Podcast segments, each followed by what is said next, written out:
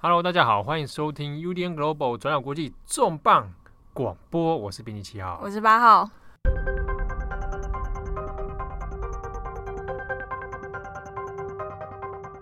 这个前面讲这么大声啊？对，怎么那么隆重啊？感觉有重磅感啊，是不是？哦、这个重磅广播推出到现在已经这个一百不知道几集了，啊，一百好好几集。希望能够继续撑下去好！如果快撑不下去的时候，这个请我们的读者朋友来给我们打气。我们听众朋友，哎，对，那我们今天要来聊一件事情呢，是跟这个骇客有关，也跟大家嗯可能很常用的一个 App 有关。真的很常用吗？不一定啦，我觉得看族群。好，就是来讲一下通讯软体世界知名的 WhatsApp。对，尤其是在欧，什么什么是星星？好烂的笑话！对你，你现在还有不知道接什么？好，WhatsApp，WhatsApp 就是一个通讯软体嘛，哈。那这个台湾其实不是那么流行。对，台湾比较常用，比方说 Line 啊，或者是 Messenger。对，或者有的人这个这个惨遭这个使用这个 WeChat 啊，就这种嘛啊。那 WhatsApp 最近发生什么事情呢？就是被发现说疑似啊，遭到。有一个算是什么呢？网络情报公司，对，网提供网络监控或者相关服务的公司，好，它设定在设点是在以色列嘛？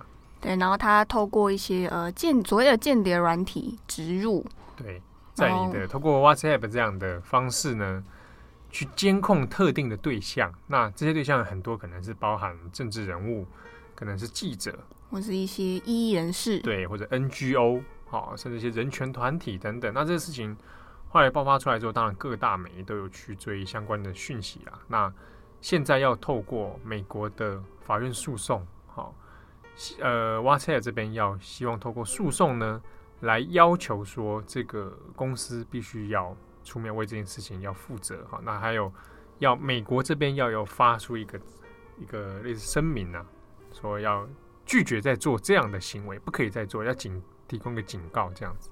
好，那这事情演造出来，我们要帮大家来讲一下这个，它到底前因后果的背景是什么？但我首先先先来讲一下这个 WhatsApp 这件事。你你你自己有安装 WhatsApp 吗？我其实有安装，但我换新手机之后没有安装。是之前在其实是在国外生活的时候比较常用，因为比方说欧美国家的人，他们其实最主要最主流还是用 WhatsApp。对，所以说 WhatsApp 是目前应该是世界人数使用用户量最大的通讯软体啊，十五亿人左右。对，全球用户十五亿。对，但呃，绝大多数其实集中在欧洲啊，或者这个美国，美国，然后还有印度这边。那印度应该是单一国家里面用户最多的，嗯，因为人口本来就多嘛，对，它超过四亿吧，还有它的这个数据上那。第二名的的是 Message 嘛？好，那 WhatsApp 这个当初哦，它是二零零九年开始的。我本人就是在二零零九年的时候开始使用。那你也是蛮新潮，你第一波使用者。不是，我跟你讲，我是怎么样呢？那个时候我第一支智慧型手机的时候，嗯，我就下载了 WhatsApp。那那个时候，如果如果有的人年资可能跟我差不多哦，或者甚至比我再更资深一点的话。不知道大家有没有印象？那个时候很多台湾的刚在使用通讯软体的人都会说：“我要安装 APP。”没有啊，现在其实大家也会说 APP，很多人也会这样说。你想说 APP 是下载特定的城市的 App 嘛？对不对？就下载各种城市，App 是那个 Application。我就是想讲什么星球崛起，你好烦恼。那个时候讲 APP 的时候指的是 WhatsApp，哦，就专门指 WhatsApp。呃，因为那时候讲还不知道怎么讲。哦，怎么称呼 A P P 的这个词？大家都这样说，直接叫 A P P 嘛。那那时候刚开始，很多人有了手机之后，想说我要有个通讯软体啊。啊，那个时候有的人选择 Line，啊，有的人就选择 WhatsApp，然后就是说我要装 A P P。嗯。啊，因为本人的母亲当时就是这样子。哎、欸，我要用 A P P，啊，就是意思是我要帮他下载 WhatsApp。所以那时候我也是开始使用，但是没有多久啊，因为同学们之间当然也是有人在用啊。但没有多久就慢慢的减少了。对，因为如果身边人其实不用，他就失去那个原本传讯的这个功能。是没有朋友的人，对，哦，你就没办法使用。自己传给自己。端对端的啊，端对端。不是啊，回过头来讲，当时其实那个时候就有讲说，呃，那时候刚刚很多这种类类似软体出来，都会讨论安全性的问题啊。嗯，哦，那其实后来几年，关于 WhatsApp 的一些，比如通讯软体的加密技术嘛，还有通讯过程中是不是担心说你的讯息会有外泄？外泄可能，这这个讨论其实一直都有。那其实过去 WhatsApp 都有强调说它的安全性很强嘛，就是因为刚刚前面有讲那个端对端的 end to end 的这个加密技术，就是我跟你热线的时候传讯的时候，只有我跟你。好，看得到这个讯息嘛，就没有没有第三方啊，不是热热线你我他，好老梗哦，好烂的笑话。对啊，今天老梗连发。你是怎样？录音室太冷。所以呢，这我讲到哪里？讲到说 热线你我他没有啦，就是我们有是加密的沟通。对，加密的沟通啊。哦，所以那时候一直在讲到说，哎，你看他的讯息是安全性很高。好，然后过去几年，近几年啊。就讲说，比如说有的犯罪事件嘛，哦，那就是有一些警方要求说，那是 WhatsApp 可以配合去提供相关的线索。比如说，我假设我跟编辑八号要犯罪抢银行，然后我们两个沟通的方式就是用 WhatsApp 啊传讯息啊。这是像 WhatsApp 公司说，我要求他为了调查，所以我要调这个记录出来。那过去几年当中，WhatsApp 都有其实都说我没有办法看到，我看不到那些讯息啊，没办法提供啊。好，而且一方面也是说要保护用用户的资料安全，好，所以过去有一种强调这种安全性的印象，可是呢，这一次的这个 w h a t s a p 的这个骇客事件，其实就引起了不小的讨论。对，其实这个事件倒也不是说最近才爆发，它其实第一波是呃，有《金融时报》独家报道，是在今年的大概四月底五月初的时候就已经爆出来说，WhatsApp 这个呃系统软体是有存在漏洞的。那刚刚说的这个以色列的网络情报公司，它叫 NSO Group，对，哦，NSO Group，那它就透过 WhatsApp 的漏洞，借机植入他们所谓的呃。一种间谍的软体，对啊，叫做 Pegasus，Pegasus，你这是哦，天马，或者是飞马。哦，我个人喜欢用天马，因为就想到这个天马流星拳。你你要不要跟一些解释一下什么是天马？就 Pegasus，Pegasus 是这个这个天马嘛。对，可以稍微解释一下。对，有翅膀的马，它其实是那个希腊神话里面的一种奇异生物，是梅杜莎的儿子啊。哦，是梅杜莎的儿子啊。对，他是在被砍头的时候，从他有儿子啊。嗯，而且是跟波塞顿的儿子。哦，跟波塞顿的儿子啊。对，他就是被梅杜莎被砍头之后，然后就从他脖子血泊之中生出了 Pegasus。其实还有另外一个兄弟啦，但当时有出来的是 Pegasus。是。好，然后 所以这个这个间谍软体叫做 Pegasus。对。好，那。呃，就有发现说，呃，因为根据 Facebook 的指控啊，Facebook 为什么是 Facebook？我这边还是补充一下，就是他在二零一四年的时候已经收购了 WhatsApp 了。嗯，好，那 Facebook 指控是说，你今年就发现你四到五月的时候，就有很多大量的这种呃骇客的记记录啊，而且骇的手法其实也是蛮惊人的。对。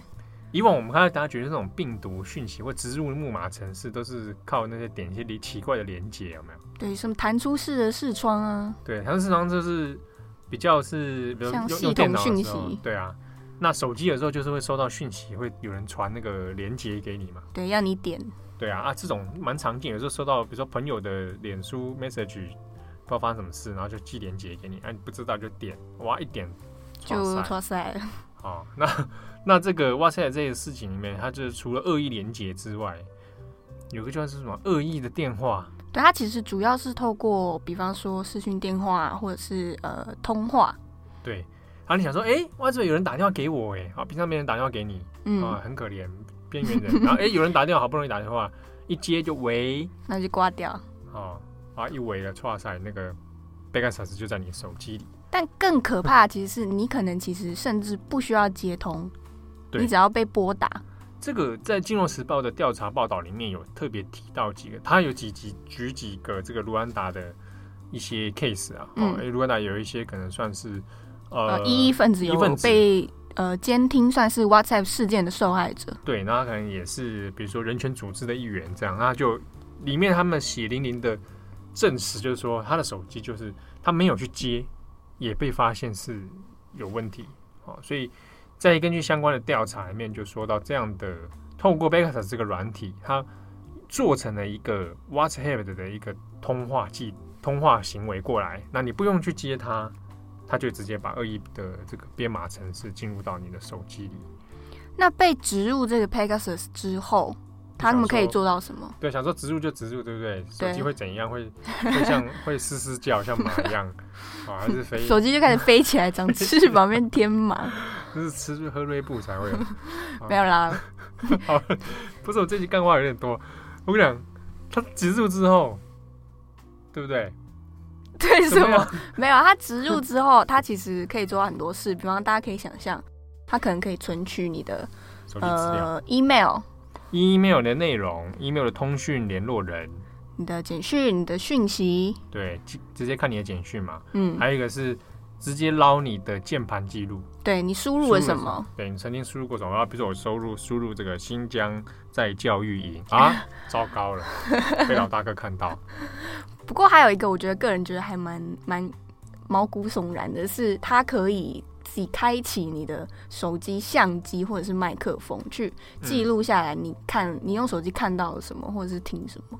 对啊，比如说还有，比如说手机摆在身上，嗯，还是对话嘛？对啊，然后麦克风就记录下来了。对我，甚至我没有开哦，他自己帮我开啊。然后或者是相机嘛，对，帮你拍下来，或者甚至比如说自拍的前镜头，嗯，拍到，然后你可能拿着，你也不知道，对，然后你的样貌被拍下来，或者去判断你现在人在哪里。那比如说会抓你的手机 GPS，好等等的，所以呃种种的这一种入侵行为，那就让很多人害怕。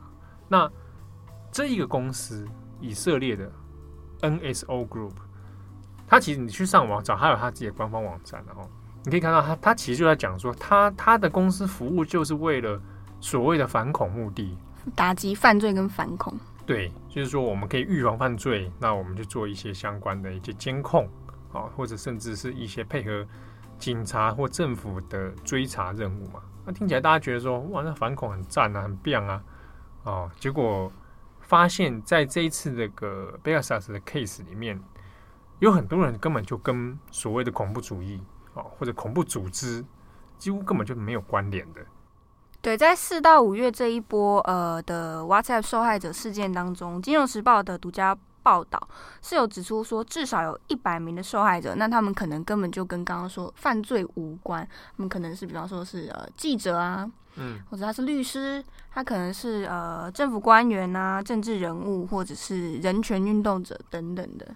对，那涉及到的国家数量其实蛮多的。这个涉及指的是说被、嗯、被被监听被监听的人哈，因为使用 WhatsApp，然后。中到中标了这个贝卡萨斯的监听状态的哈，涉及的国家超过二十个以上。那之中几个 case 里面，比如说包含严重是有被特别提出来，有被点名的国家，卢安达是其中一个。那很多中间都跟反政府的异议人士有关。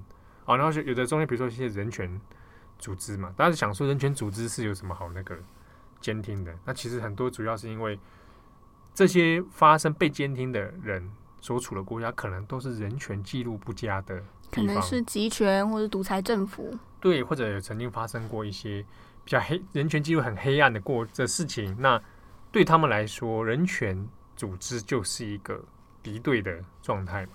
好，那之中还有一些是记者被监听，哦，所以记者这其实这个这个是蛮可怕的啦。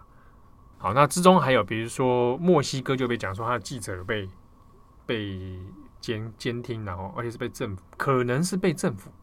好，那除此之外，也有说有很大的一些监听的范围是在中东，地区哦，沙乌地阿拉伯。那之中有一些 case 有提到说，大家不知道还记不记得一年多前那个哈少吉的分尸案？嗯，那个是那个死亡事件嘛？哦，那也有提到说，哈少吉被杀之后，有调查发现他是原本的一些朋友里面。有人的手机就被这个 Pegasus 透过 WhatsApp 来做监听，就是说这个背后可能涉及到了更大的阴谋。好，那这些种种的一些指控呢，其实被指控的 NSO Group，它其实是一开始是先否认啊，他说不是啊，这个不是我做的，哦，我是透过贩卖这这样的服务给客户嘛。然后他们都有特别说，我们都是有在挑客户，嗯、我们就是卖给，比方说政府，或者是呃情报局，或者是国家安全局等等这一类的呃组织，进行所谓的打击犯罪的活动。对，但这样的说法，当然这个外界可能未必都能够接受，但是它中间好像又透露出一个很神秘的讯息，就是那可能背后涉及到的是有其他以政府为单位的这样的角色，嗯，在透过这样的服务里面去有系统、有规模的，哦，去监听着非常多可能是你的政治上的反对者，哦，或者是其他这个根本就不是用于。反恐攻、反恐攻啊，反恐怖主义啊，这种的目的啊。对，尤其是路透社它的呃一个独家报道，最近有指出来说，其实在呃 Facebook 他们公司里面目前的内部调查里面有透露说，其实这些被监听者在这呃刚刚说的二十多个国家里面之中，有一些受害者，他其实是该国政府的呃官员，可能是有头有脸的人物，可是是谁、哪一国，目前为止大家都还不知道。对。这个就是比较新，后来最比较新的这个报道啊，提到说，不只是是现在不只是说是记者或者平民啊，哦，商业组织或者这个一般民众，就包含到政府官员。好，可是现在现在现在的这个其中有几个疑点啊，我们可以透过调查去发现谁被监听。好，比如说啊，发现啊，这个八号被惨遭 WhatsApp 这个这个恶意城市入侵。嗯可是没办法去追到那个源头，说到底是谁去监听啊这个八号的？哦，可能是中国，啊，哎，有可能是是德国，会不会之类的？好，所以就是要去追那个源头。现在事情还是进入一个比较谜团的状态啊。好，那我们回过头来讲，那你的 WhatsApp 删除了吗？我就是换新手机之后没有安装啊。好，这个我我也是很久没有用，不然想出来试试看，看过你要怎么证实会不会接到？对啊，我想说。Oh, 我好像去下载，也不知道去哪下。去你说我要特别去下载 Vegas 怎么可能？没有，找不到地方下载，那求载点呐、啊？不是啊。讲真的，其实好像不用不用 WhatsApp，我们就可以被监听了。其实我自己，哎、欸，这样会不会有点阴谋怀疑论呢？我自己常常都觉得我会被监听、欸。我想这个这个也算是，不知你一个人会这样想啊。其实近几年来，从 Snowden 讲那个临近计划的时候，就大部分大家大家都觉得你一定是已经。都多多少少了。对，刚刚这一系列听下来，其实跟零零计划还有那个既视感很深。对啊，就是呃，包含各种通讯软体跟社群媒体嘛，哈，Facebook、Google 涉及国家。对，那他们这个当初 Snowden 在讲这个事情的时候，就是说，你看非常多这样的集团啊，他们配合政府的啊，尤其是美国政府，在做一些资料的收集啊。那当然，美国政府这有些是为了。当然，都说法都是说为了反恐啊，打击犯罪。对啊，那这个来深入进行情搜嘛。那这些公司呢，配合的提供相关的资料，那中间当然也有一些 argue 的。对他们当然也是有说，他们并没有主动提供，对，或者中间有些部分的确确实有发生。呃，我我不愿意提供或什么等等的。但中间还有一个问题在于说，除了这种目的之外，还有商业目的嘛。就是投放广告这件事情，嗯，那 Facebook 就是被大家诟病很久了，尤其是之前才爆出剑桥分析的丑闻啊。对，剑桥分析这件事情，哎，你可以解释一下，稍微解释一下剑桥分析吗？那剑桥分析就是在二零一八年春天的时候有爆出脸书，嗯，他跟一些他们的合作厂商，嗯，有涉嫌流出他们自己脸书用户的个资，嗯，所以这个事情有时候我看，比如说，呃。哇！现在这个事情爆发出来之后，我们去找一些除了一般新闻之外，去找一些比如说科一些科技界的人的讨论。我想，哎、我想说科技界的人都想在怎么看这个事情。其中就有人提到说，啊，你看，啊，你 Facebook 自己在那边剑桥分析，自己在那边到处泄露资料，然后狂放投放广告，然后你现在在告人家说这个 WhatsApp 的事情是受害者。哦，那中间好像大家觉得他是是不是有点？但以他的立场，他当然一定会这样做了。对啊，因为因为这事情存在，就是说包含 WhatsApp 本身漏洞，然后可能会影响用户的使用使用体验，哦，可能继而就对他信任感超低。但是如果现在 WhatsApp 的信任感都超低，我也不知道该信任什么，恐怕。哎、欸，可是大家会因为这个事件想说，我就决定我要来卸载 WhatsApp 吗？我还蛮好奇的。嗯，这个可以问问看每个听听众的感受。嗯，比如说有的人，我知道有人，我自己认识的人之中，有人是因为怕监听，所以不行，不特别使用，比方微信吗？他是不是用微信？嗯，但他本身的确也会有一些安全上的考量。嗯，对啊，那那。呃，微信我想一定是多少是这个是有了。那之前讲过一个都市传说，就是呃，好像很多人都会测试嘛。比如说我们两个，比如说把手机摆在这里，然后我们在聊天，就回去刷 Facebook 的时候。广告出现，我们聊的内容，我觉得这就是我刚刚说的，我觉得很深的那个阴谋论感。因为我有时候跟别人聊天，我只是手机放在桌上，嗯，结果没多久，就是你刚刚说的，我就是滑到那个被投放广告，而且他投放的东西根本是我平常不会提到的东西，真的哦，真的。所以这种经验我自己也有，有时候在跟人家别人聊家具的时候，刷一下手机就出现家具广告，嗯，我甚至我们甚至没搜寻哦。对啊，啊，这两条，哎，也许是个巧合啊。嗯，那后，后来比较多当然是搜寻，透过搜寻之后看到一堆，我搜寻什么字眼，啊，这个在 YouTube 上也是蛮明显的。嗯、你搜过什么，它推播你的东西就会这个大量出现。Instagram 其实也是这样。对，然后 Instagram 的广告真的是比过去多很多，嗯，多到让我觉得有一点恼怒。啊，你要抵制吗？也没有到抵制、啊。其实 Instagram 也是 Facebook 的。对对对，然后。对，说真的，但其实你在这种环境之下，包含到你使用 Google，老实说啦，就是这个真的是包山包海。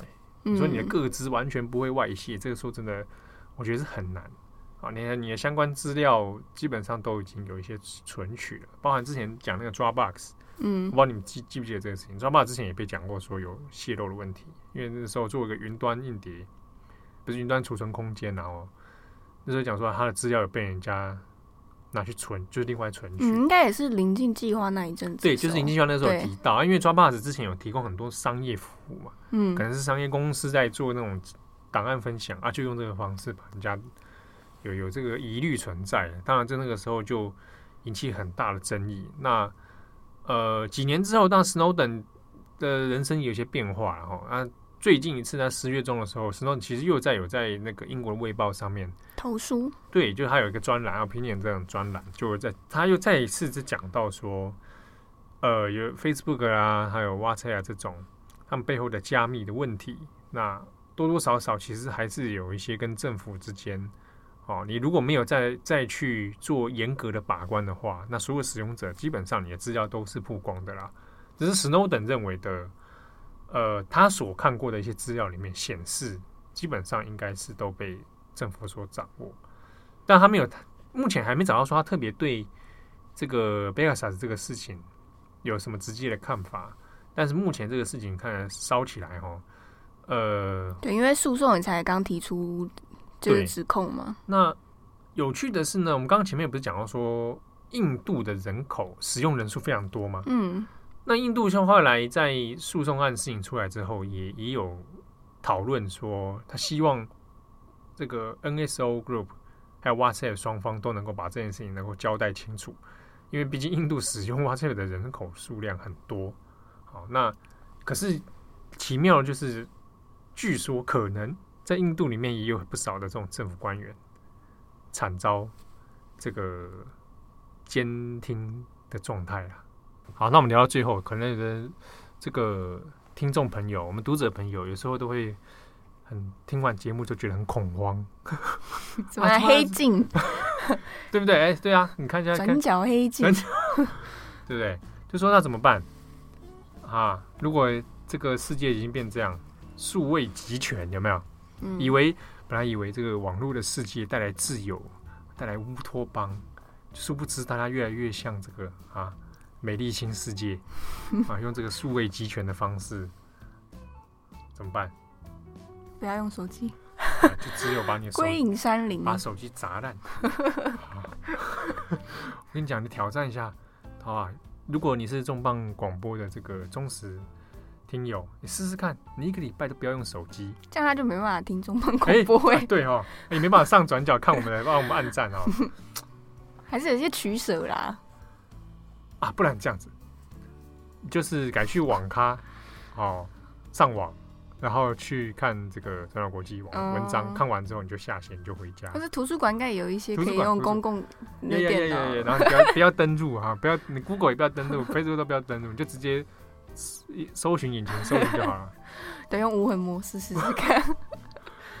没有啦，我是干话太多。但是说真的，讲真的很难啊。对，倒倒也不是说我们好像把科技跟我们所谓，就抛开科技无忧无虑，就是好像把它变得很两面性。那其实倒也不是这么对立，只是我自己我自己倒是觉得，对于人性掌握科技这件事，我自己还是蛮比较偏向悲观啦。对啊，所以是算比较没信心了。所以你的未来蓝图，大概就是。一一九八四跟美丽新世界，对不对？这个走向 什么？就是未来世界大概就是这样子。嗯，那我自己我自己我自己对于这样的世界美不美丽打上很多问号了。对啊，那个其实就是个人价值反讽嘛。对，那个就是在讲说，在这种集权控制之下，嗯，哦，一个来到了一个新的美丽新世界里面，但是实际上是一个高度监控。